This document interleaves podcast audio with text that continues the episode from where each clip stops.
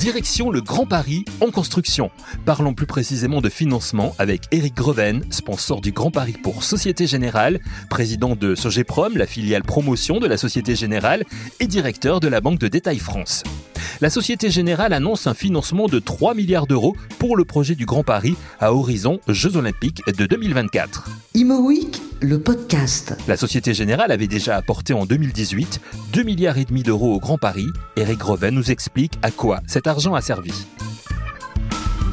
Alors d'abord, euh, l'objet de cette euh, première enveloppe était d'aider l'ensemble des acteurs publics et privés impliqués dans le projet du Grand Paris à trouver plus aisément des financements bancaires.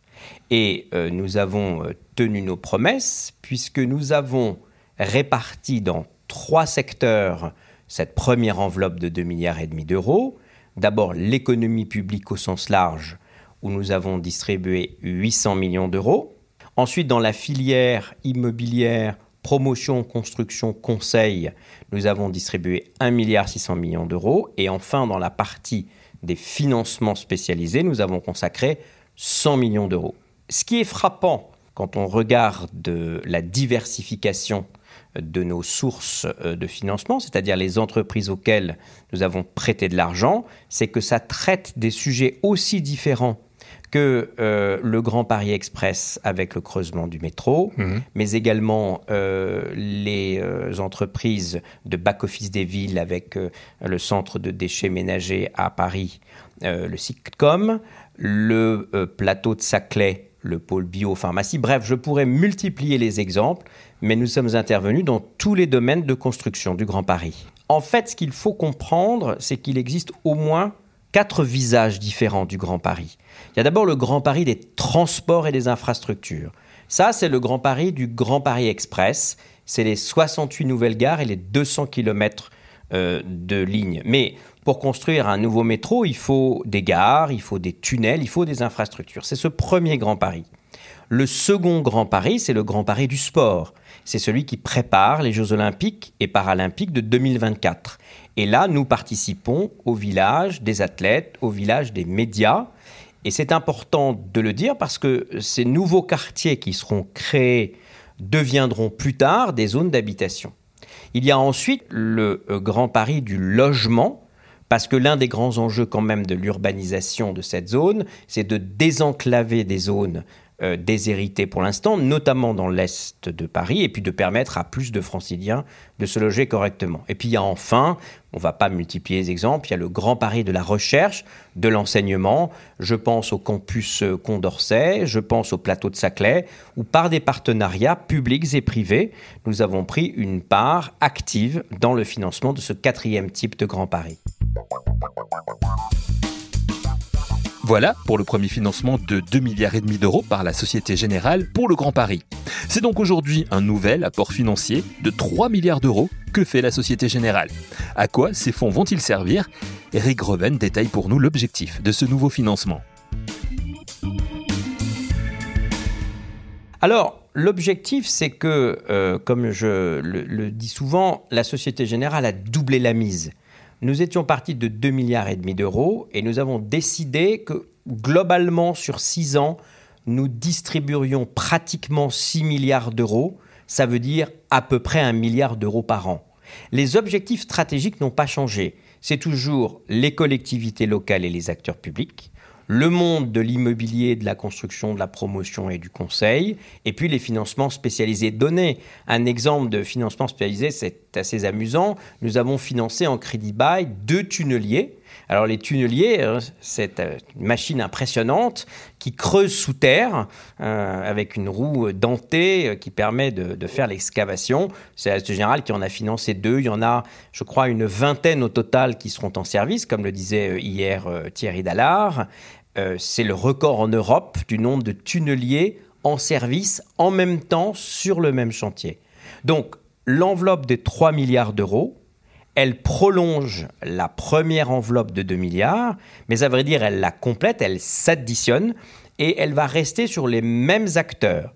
Alors, euh, nous allons jusqu'en 2024 parce que les Jeux olympiques sont une césure simple pour séquencer euh, l'utilisation de l'enveloppe.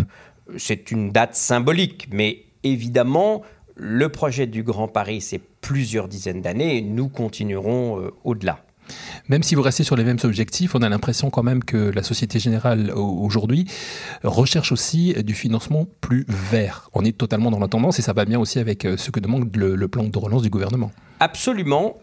Je pense qu'entre l'enveloppe de 2018 et l'enveloppe de 2020, il y a des différences significatives. C'est les mêmes acteurs, mais ils font pas la même chose. La première des choses, c'est que je l'ai vécu moi-même euh, de façon euh, directe.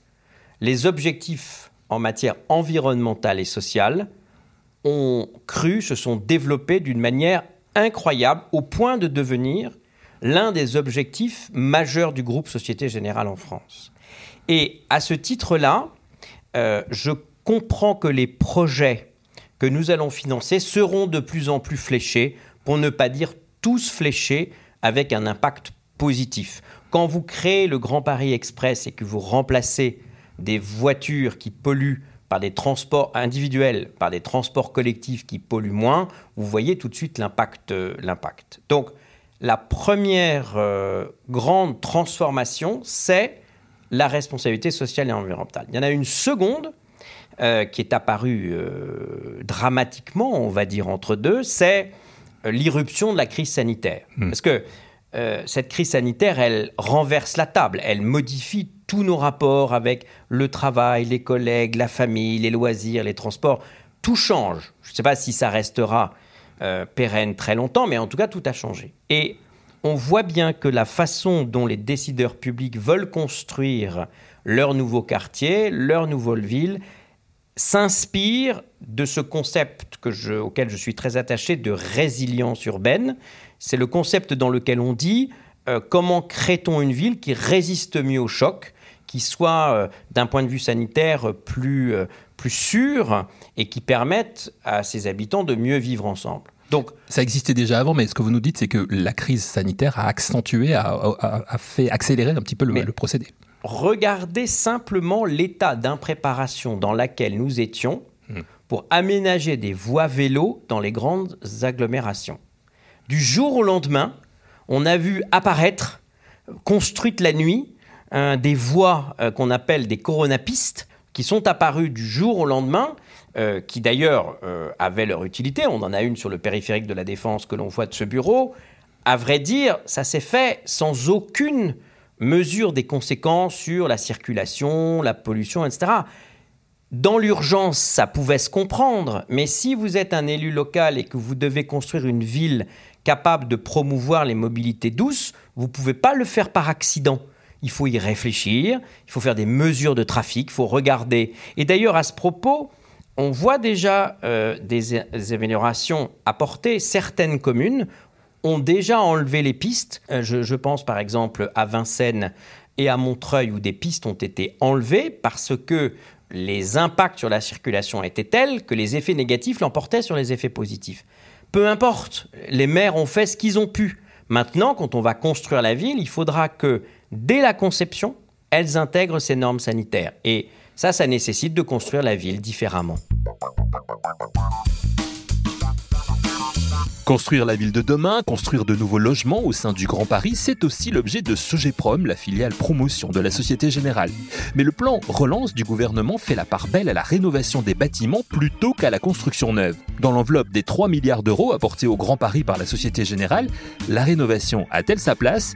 Eric Greven on n'a pas euh, inclus de chiffres cibles pour la raison que euh, l'enveloppe que nous avons dessinée des 3 milliards d'euros l'a été fin 2019 et son annonce a été retardée par le coronavirus. Et donc, le plan de relance du gouvernement qui intégrait la rénovation des bâtiments est postérieur à la construction de l'enveloppe. Si nous devions construire cette enveloppe aujourd'hui, on aurait dédié une part à la rénovation. Et en réalité, ça va se faire malgré tout pour une raison simple. Quand vous regardez, puisqu'on parle du Grand Paris, mhm. quand vous regardez Paris intramuros, il n'y a plus de foncier disponible dans Paris. Donc la seule manière de faire évoluer la ville, c'est de restructurer des bâtiments. c'est-à-dire de prendre d'anciens bâtiments, les transformer, les mettre aux normes et les recommercialiser. Première raison. Seconde raison, quand vous regardez le parc tertiaire, hein, c'est-à-dire les bureaux en première et en deuxième couronne, vous avez un nombre impressionnant d'immeubles des années 70, de bureaux qui sont des passoires thermiques et qui ne peuvent plus être commercialisés parce qu'il n'y a plus de locataires qui veulent travailler dans ces bureaux. Et donc, en région parisienne particulièrement, l'absence de foncier d'une part et l'obsolescence d'une grande partie du parc tertiaire d'autre part fait que dans les projets que nous ferons, il y aura la part belle à la rénovation. Donc je n'ai pas de chiffres à donner, mhm. mais intuitivement on comprend que le marché des bureaux parisiens fait que on rénovera plus qu'on construira en dehors d'un cas très particulier qui est l'emprise des 68 nouvelles gares du Grand Paris dans lesquelles effectivement par le fait des évictions euh, que euh, la Société du Grand Paris a faites aux alentours des gares, il y aura du foncier disponible pour construire des bureaux. En tout cas, ce n'est pas une épine dans le pied de ce GEPROM. Du tout. Parce que nous travaillons euh, sur le concept de résilience urbaine, et il y en a un autre auquel je suis très attaché, c'est la réversibilité des bâtiments. C'est important de dire que si aujourd'hui, dans une zone, on construit à ciel ouvert un parking à étage, il faut qu'on prévoie que quand la ville se sera densifiée autour, on le transformera peut-être en bureau. Et puis quand on aura besoin de logement, on transformera ces bureaux en logements. Donc ça veut dire que nos immeubles auront plusieurs vies successives. Mais ça, si on veut faciliter la rénovation des bâtiments pour leur permettre d'enchaîner plusieurs vies successives, il faut absolument les concevoir comme ça au départ. Parce que ça paraît idiot de prévoir des arrivées d'eau dans un parking, mais si vous voulez faire de votre parking un immeuble d'habitation et que vous n'avez pas prévu les branchements d'eau pour les sanitaires, vous ne transformerez jamais votre parking. Donc il faut que le jour où vous avez construit votre parking, vous l'avez rendu réversible pour du bureau et réversible un jour pour de logement. Donc vous voyez, la rénovation, mmh. c'est aussi la conception des bâtiments très en amont en se disant dans 10 ans ce sera ça et dans 10 ans ce sera ça. Et puis dans 30 ans, comme tous les immeubles tertiaires, on mettra par terre pour en faire un autre. Vous êtes déjà dans cette idée de, l'immobilier de demain, de la ville de demain. Vous nous l'avez dit, ce, plan de financement, il est prévu à horizon euh, Jeux Olympiques 2024.